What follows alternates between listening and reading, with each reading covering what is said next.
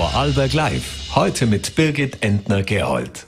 Wer sucht, der findet hoffentlich. Es ist Montag, der 19. Juni. Herzlich willkommen bei Vorarlberg Live, bei der wir, bei der Sendung, der wir später noch die Kupplerin Vorarlbergs begrüßen dürfen. Sandra Aberer wird uns dabei alles über ihre Sendung gesucht und gefunden erzählen. Nicht gefunden hieß es unterdessen in manchen Apotheken des Landes, wenn Patientinnen und Patienten auf der Suche nach einem bestimmten Medikament waren.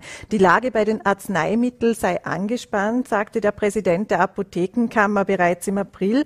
Ob sich die Situation verbessert hat, werden wir heute noch mit ihm, mit Christoph van Dellen besprechen.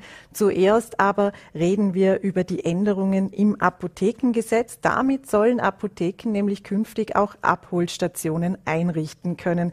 Herr van Dellen, einen schönen guten Abend. Schönen guten Tag. Der Nationalrat hat ja vergangene Woche eine Novellierung des Apothekengesetzes beschlossen. Damit können Apotheken künftig Abholstationen einrichten. Wie wird denn das nun genau funktionieren und welche Medikamente werden denn die Patientinnen und Patienten, Kundinnen und Kunden äh, künftig bei den Apotheken auch außerhalb der Öffnungszeiten womöglich abholen können? Also prinzipiell muss man sagen, es handelt sich hierbei um rezeptfreien Präparate. Also es geht jetzt nicht, dass die rezeptpflichtige Medikamente dann einfach abgeholt werden.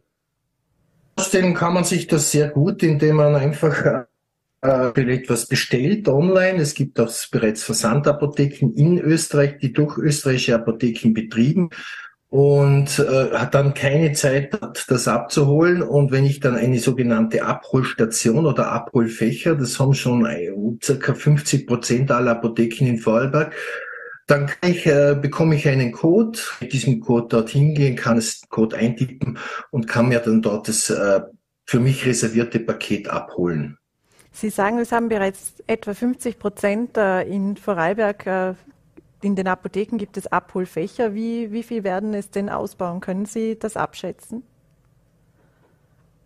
Das ist sehr schwer zu sagen, weil es, es, muss ja irgendwie eine Möglichkeit sein, außerhalb der Betriebszeiten das zu machen. Das heißt, ich kann, muss sie die Möglichkeit haben, dass ich extern dort gehen kann und äh, dann eben dort durch dieses, diese Fächer mir das herausholen kann. Das sind natürlich auch bauliche Maßnahmen werden müssen. Es kann auch nicht jede äh, Apotheke machen, einfach von den baulichen Voraussetzungen her.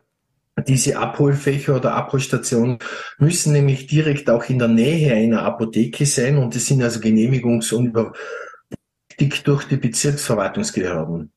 Ähm, jetzt kennen wir es schon, wenn wir in die Apotheke gehen, stecken wir die E-Card, wenn wir ein äh, Rezept darauf äh, geladen haben und bekommen dann äh, unser Medikament, das wir brauchen. Wäre das ein nächster Schritt, das auch bei Abholstationen zu integrieren oder ist das gesetzlich grundsätzlich einfach nicht möglich? Das ist gesetzlich nicht möglich. Es ist, ist auch die Frage, ob es erwünscht ist.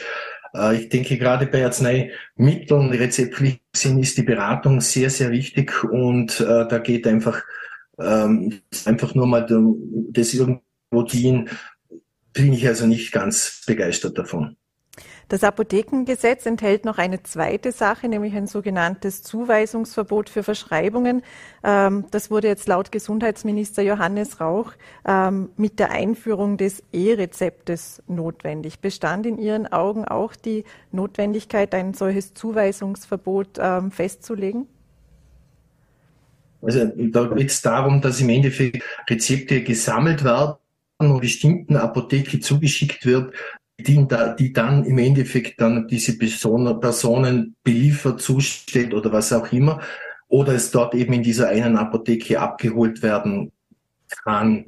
Äh, ich glaube, es ist äh, sehr wichtig, dass die freie Apothekenwahl gewährleistet ist. Das heißt, äh, ich habe das E-Rezept auf meiner E-Karte, kann in die Apotheke, in jede kann es dort einlösen, je nachdem, wie ich es möchte äh, und bin eben so, dass zum Beispiel eben diese Rezepte dann gesammelt werden und der Arzt dem Patienten oder der Patientin mitteilt, äh, in der Apotheke ich bereit. Mhm. Ähm, laut dem Gesundes Gesundheitsminister kommt noch eine größere Novelle im Herbst äh, oder ist zumindest geplant. Was sollte er denn dabei berücksichtigen? Also wir haben jetzt gerade die Feier der österreichischen Apothekerkammer gefeiert, letztes, letzte Woche. Und da war äh, Bundesminister Johannes Rauch war ebenfalls dort, hat eine sehr flammende Rede gehalten. Äh, er hat uns versprochen, dass er diese Apothekengesetzesnovelle, die inzwischen, er ist jetzt der sechste Gesundheitsminister äh, dieser äh, Gesetzesnovelle stellt. Die anderen haben es dann irgendwie aufgegeben, beziehungsweise war es dann nicht mehr so wichtig. Er hat uns versprochen, dass wir also diese Gesetzesnovelle bekommen bis spätestens Anfang nächsten Jahres ist zum Beispiel auch, äh, sind sehr wichtige Sachen, Öffnungszeiten, da sind auch sehr wichtige Sachen drinnen, wie, äh, wie groß können Dienstturni sein und so weiter. Also das sind schon extrem für uns Sachen, ähm, die zum Beispiel eben auch, dass man diese, diese Testungen weitermachen können.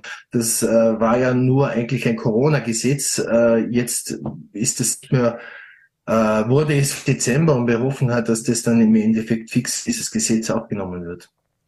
Welche Verbesserungen sind denn in diesem Bereich jetzt für den ländlichen Raum zum Beispiel notwendig? Es gibt ja auch äh, zum Beispiel bei den Konzessionen das Thema, dass eine Apotheke äh, mindestens 5500 Menschen zu versorgen hat. Was muss man da auch an gewissen Schrauben drehen?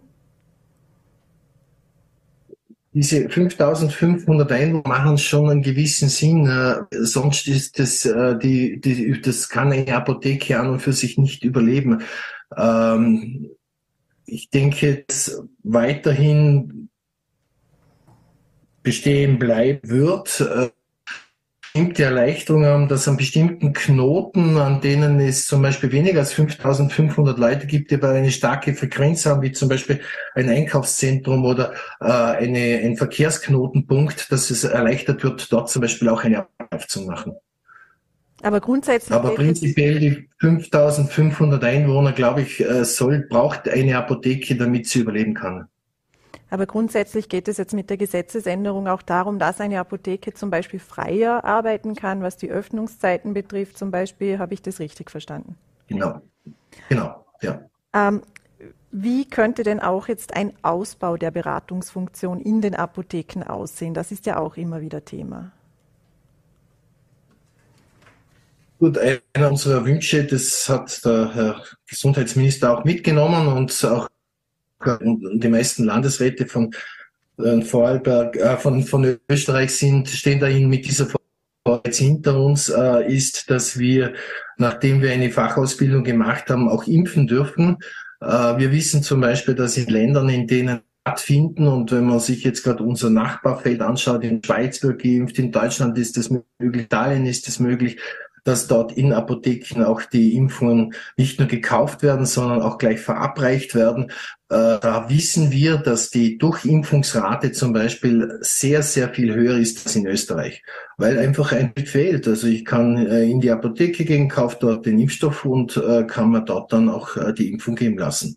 Das wäre zum Beispiel möglich, was die Zeckenimpfung betrifft oder andere Impfstoffe auch. Also da sprechen wir nicht nur. Richtig, also wir, von Corona. Also es reden, Entschuldigung. Wir reden jetzt da von äh, den allgemeinen Impfungen, die also intermuskulär gegeben werden äh, und auch nur nachdem da eine, eine Stellung Fragebogen ausgefüllt wurde und es keinerlei äh, äh, Personen sind, die in irgendeiner Art und Weise bei denen Komplikationen zu erwarten sind äh, Personen mit äh, Grunderkrankungen und so weiter, die werden weiterhin beim Impfung bekommen. Aber jemand, der gesund ist, der die Impfungen bis jetzt gut vertragen hat, warum soll der nicht auch einfach eine Impfung in der Apotheke bekommen? Sind Sie dazu mit der Ärztekammer schon in Gesprächen? Weil die Ärztekammer sieht das ja kritisch. Natürlich. Glauben Sie, ja, dass Sie da zum Ziel kommen werden? Äh, naja, es, es, wie gesagt, wir hatten bereits diverse Anträge, äh, nicht nur im Land, also nicht nur über unsere Politiker, sondern auch im Bund. Und äh, das Lobbying der Ärztekammer ähm, ist sehr groß. Die wollen nicht machen, auch verschiedene machen auch dafür verschiedene sehr gute Argumente, eben wie gesagt, äh, Patienten oder Menschen mit, mit, mit Nebenerkrankungen und so weiter. Aber wie gesagt, das, das wollen wir eigentlich nicht. Wir wollen einfach das Gesundheitssystem unterstützen. Und, äh, 800 Kolleginnen und Kollegen, die diese Ausbildung gemacht haben.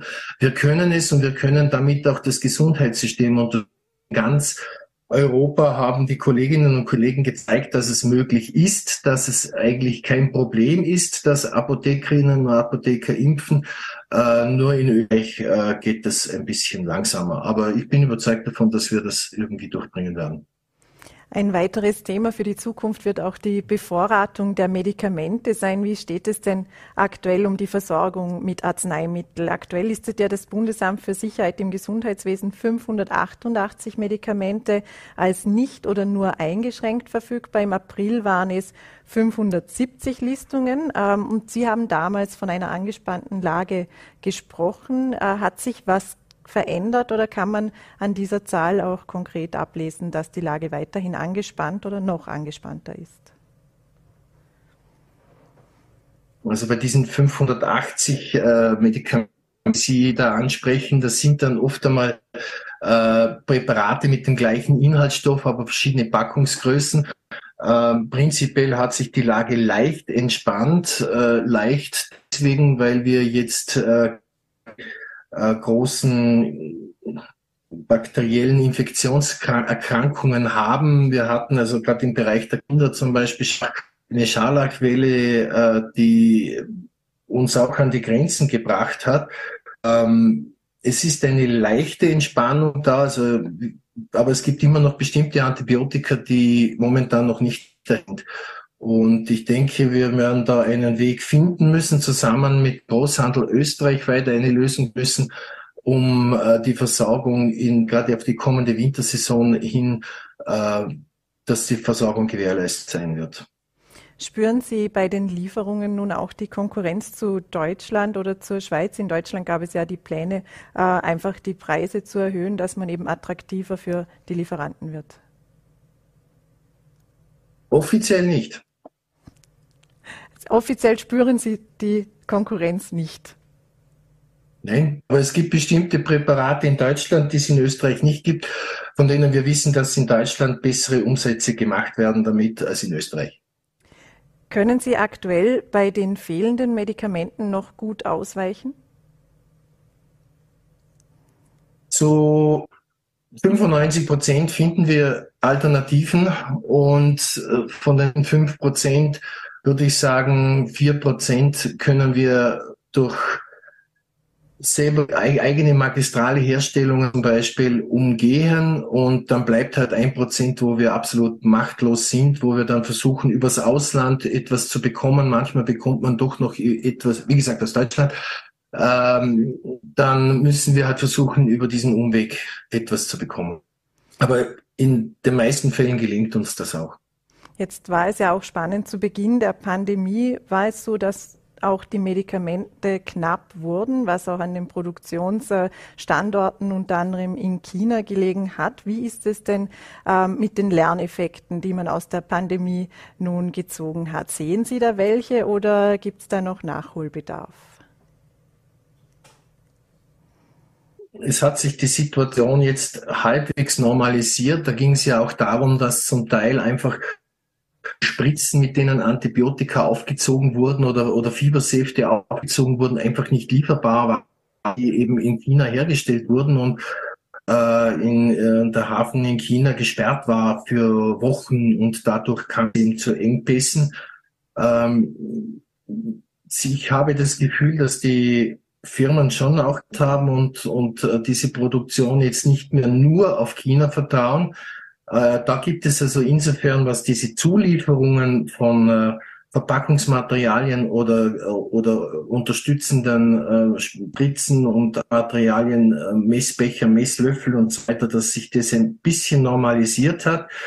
Bezüglich der Wirkstoffe selber, der Arzneimittelwirkstoffe, äh, gibt sicherlich noch Nachholbedarf. Also ich glaube, wie gesagt, da schon eine Lösung finden müssen. Ob das jetzt ein Vorarlberg-Lösung muss oder ob es nicht äh, besser ist, eine weite oder österreichweite Lösung zu finden, das muss die Politik diskutieren.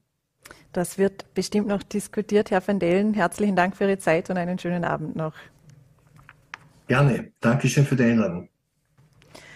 Oft ist Liebe die beste Medizin. Dazu weiß Sandra Aberer mehr. Sie ist die kreative Kupplerin Vorarlbergs und kuppelt derzeit, was das Zeug hält. Es geht um die Sendung Gesucht und Gfunder, die Sandra Aberer aktuell mit Ländle TV in den Kasten bringt. Was es damit auf sich hat, kann ich nun mit ihr besprechen. Einen schönen guten Abend. Dankeschön, Birgit, für die Einladung. Danke, dass ich da sein darf. Gern. Sandra, Du stehst mitten in den Dreharbeiten von Gesucht und Gefunden äh, von Lende TV. Worum geht es in diesem Format?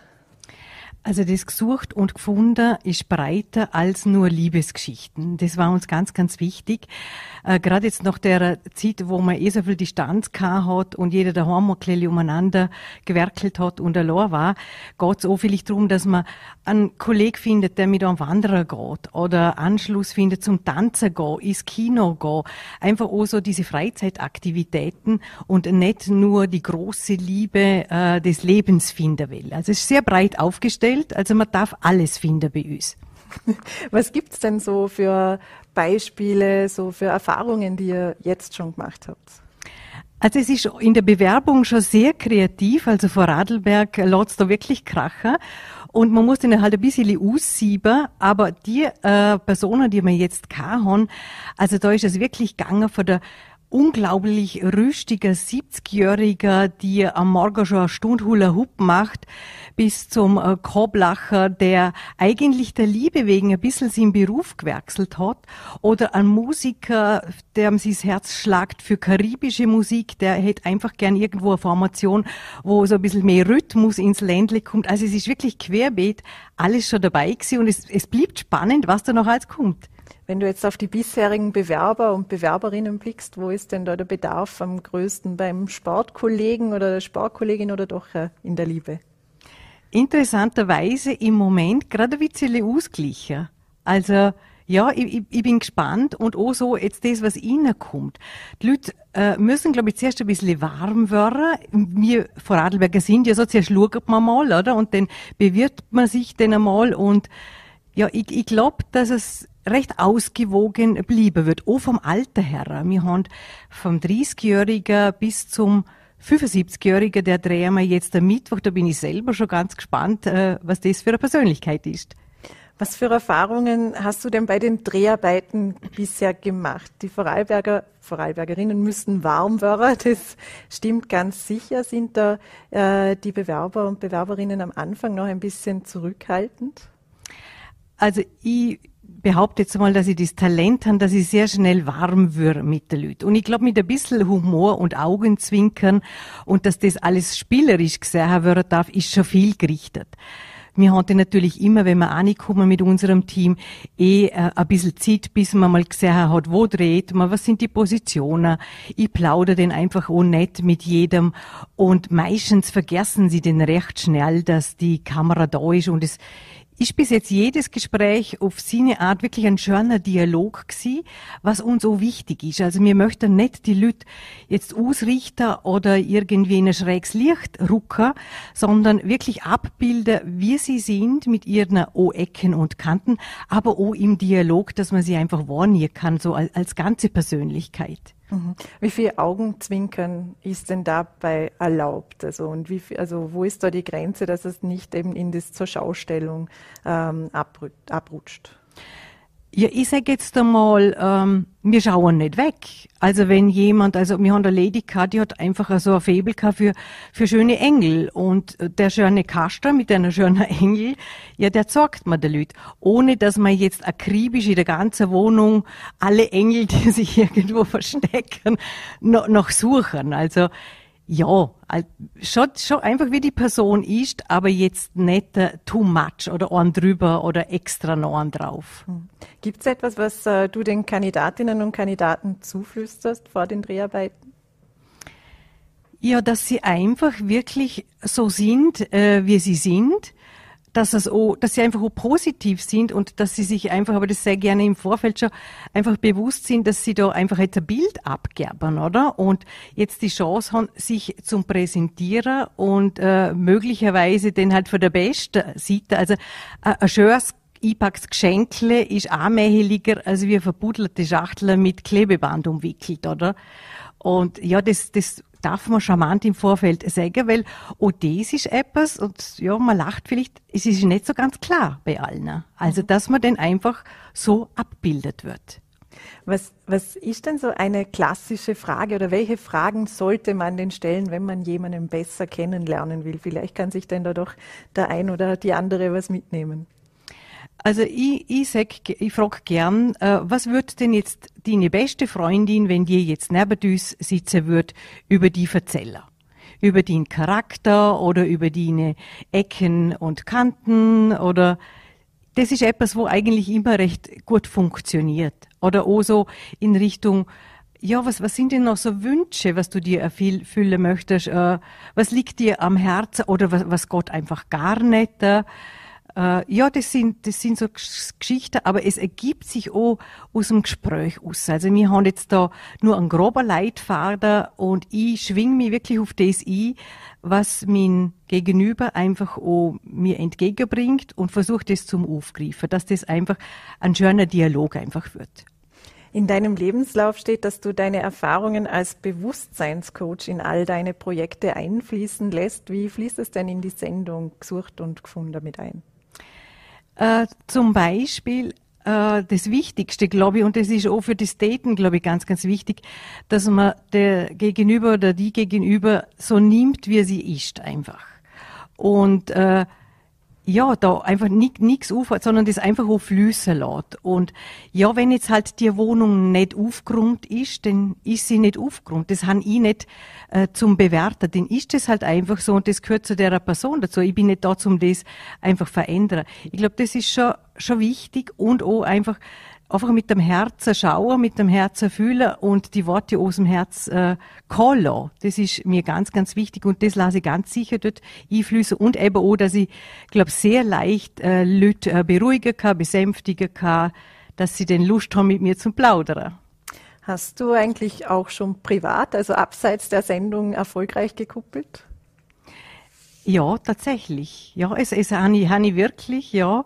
Äh, denn aber nicht so im privaten Bereich, sondern ich bin einfach eine wahnsinnige Netzwerkerin. Ich mag das, wenn sich Leute zusammenfinden und connecten und wenn man Energie und Talente und Ressourcen einfach bündeln kann.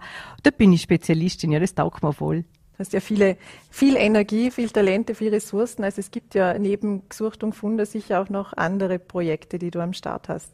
Was ist das zum Beispiel? Ja, ich bin natürlich schon ein bisschen, also das bewegt Bild und die Kommunikation, die Körpersprache, Ausdruck ist schon das, was mich begleitet. Das mag ich wahnsinnig gern. Darum begleite ich ja auch äh, Barbara Baldin und der Martin Weinzel in der Regie und der Programmentwicklung.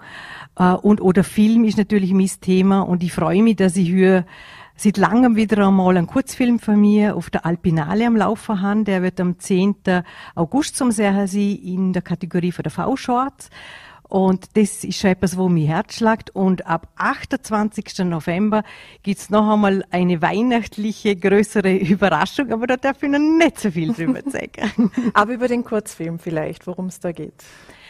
Äh, ich mag eben Geschichten, die emotional sind, die, wo was umkommt, wo es um Werte geht zum Beispiel oder Herzensangelegenheiten und der Film heißt auch Herzflimmern und ist äh, ohne Sprache. Es ist eigentlich ein innerer Gefühlszustand einer jungen Frau, wo es natürlich auch ein bisschen um die Liebe geht, der nie im Außen sichtbar macht. Herzflimmern noch vielleicht als letzte Frage. Es gibt, sind jetzt viele Projekte, jetzt gesucht und gefunden als Kupplerin, eben den, den Film ähm, und die Überraschung im November. Ähm, wofür schlägt denn dein Herz beruflich äh, besonders? Ja, für, für Geschichten, für, zum Geschichtenerzähler, die Begegnung von, mit Menschen einfach, das vielleicht auch wirklich auf die Leinwand zum bringen. Also mein großer Wunsch ist schon, ich bin auch in, immer ein bisschen näher bei einem Drehbuch dran, einer Geschichte, die zum entwickeln. Und das ist mein großer Wunsch, dass ich irgendwann einmal einen Featurefilm wirklich in die Welt bringe, der ganz mir entspricht und ja, ich möglichst viele Leute damit berühren kann. Dann auch. Dann wünschen wir viel Erfolg dabei, Sandra Aberer. Herzlichen Dank für den Besuch im Studio. Vielen Dank. Und das war es heute wieder mit Vorarlberg Live. Wenn Sie mögen, sind wir morgen wieder für Sie da ab 17 Uhr auf VNAT, Voller.t und Ländle TV. Ob gemütlich alleine, in aller Ruhe zu zweit oder doch in einer größeren Runde, genießen Sie den Abend, bleiben Sie gesund und machen Sie es gut.